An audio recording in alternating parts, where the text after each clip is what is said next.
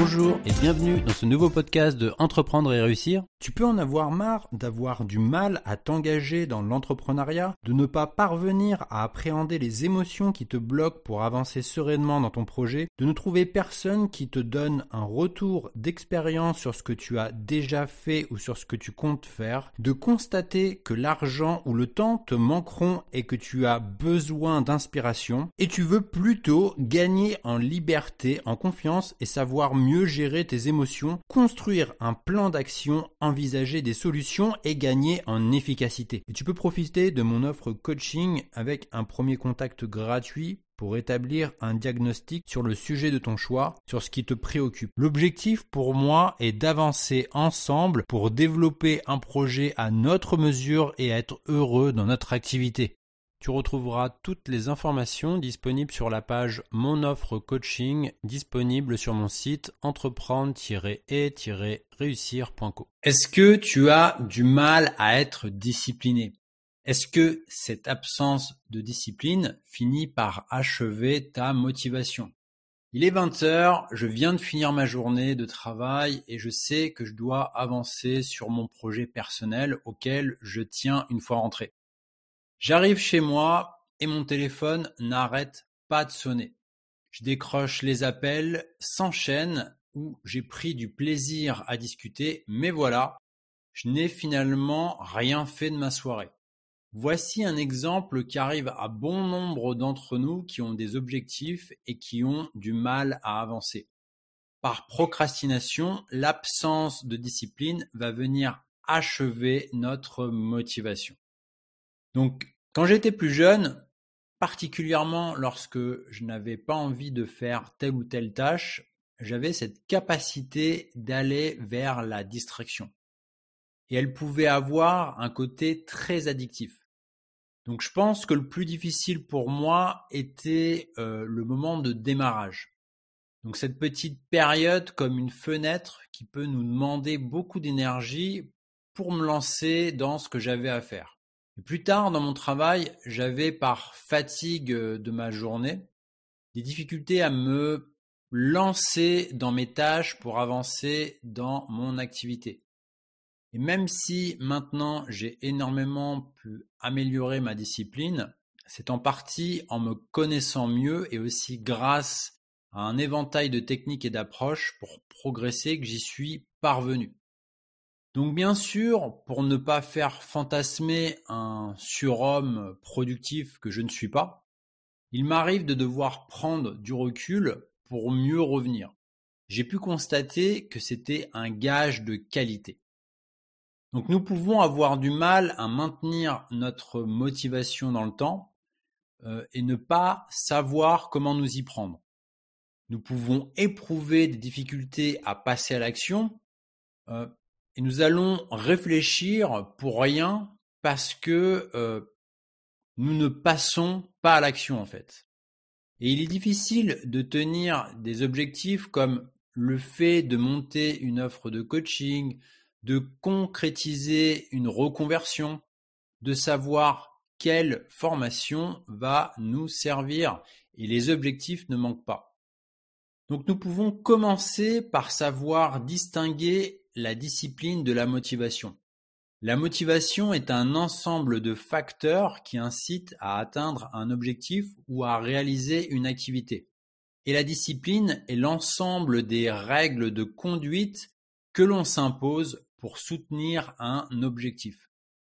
Donc avant d'améliorer notre discipline, il faut savoir que cette discipline et la motivation s'alimentent l'une et l'autre.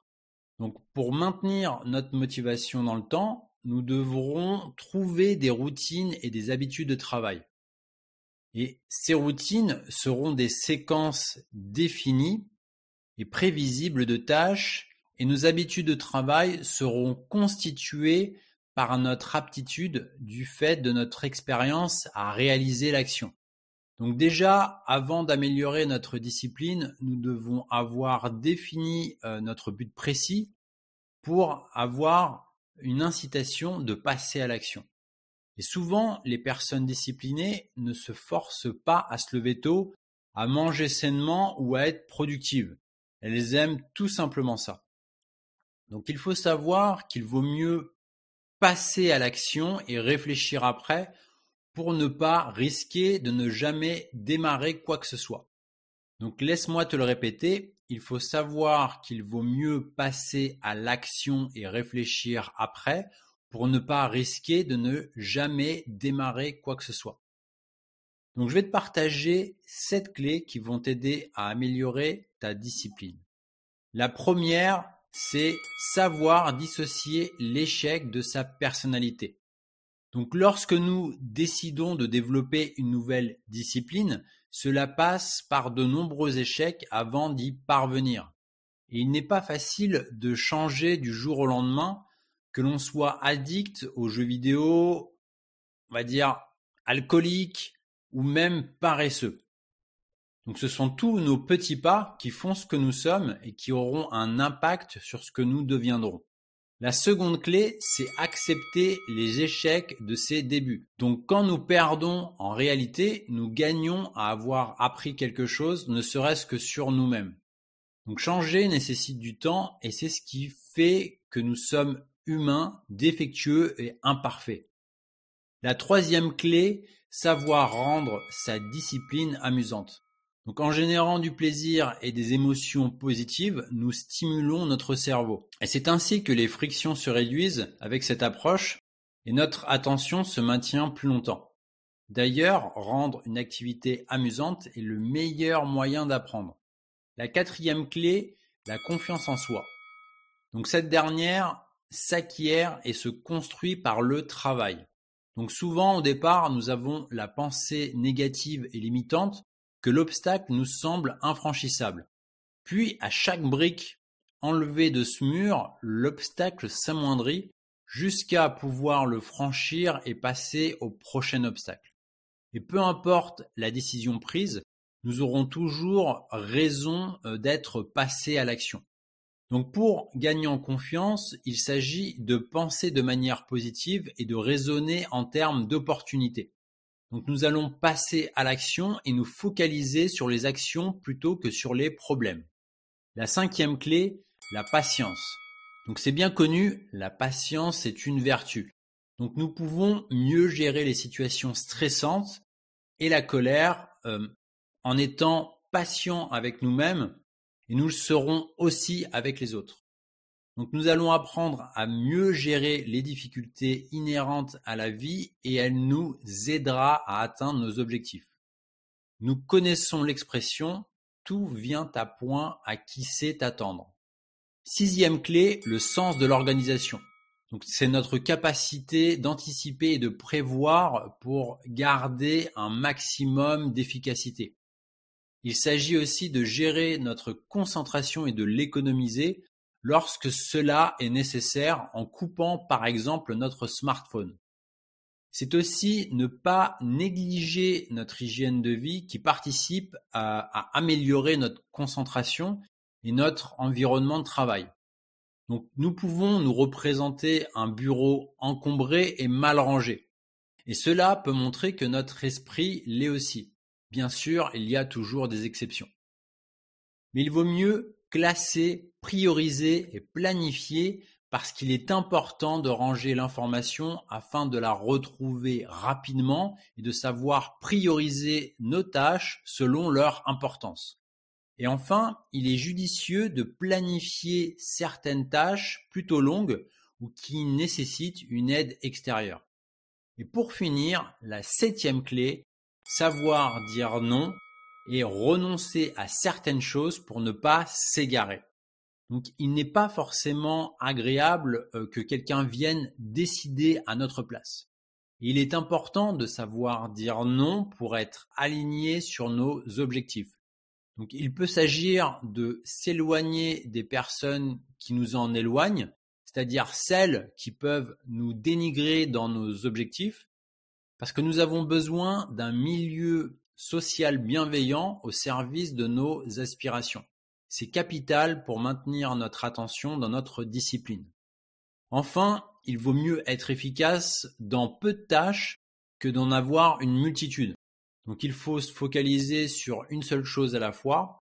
parce que la concentration nécessite de l'échauffement et s'épuise dans une journée. Donc au travers de ces sept clés, nous savons que l'échec n'est pas lié à nous-mêmes, c'est-à-dire à notre personnalité. Nous pouvons avancer euh, pour, au bout d'un moment, regarder en arrière et nous dire Wow, j'ai réussi à faire tout cela. Donc il serait étonnant de réussir tout du premier coup, et les échecs sont comme des diplômes parce qu'ils nous permettent d'apprendre des leçons que seules les personnes qui ont tenté le coup ont pu apprendre.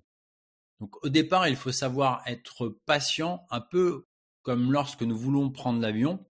Il y a la phase d'embarquement, la phase de décollage et la phase de maintien en vol.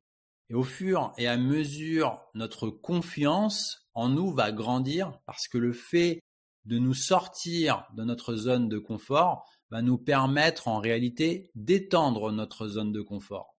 Donc nous allons activer et affiner au fil euh, du temps notre sens de l'organisation pour l'adapter à notre rythme tout en gagnant en efficacité.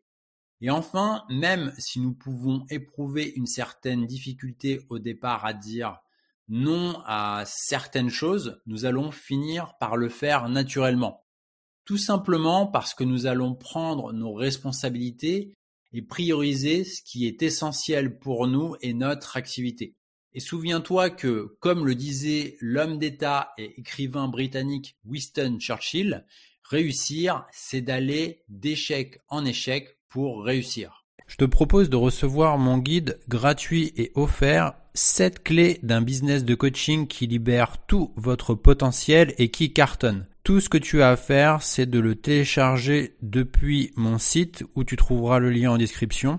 Ou alors, tu peux te rendre à cette adresse sur entreprendre-et-réussir.co.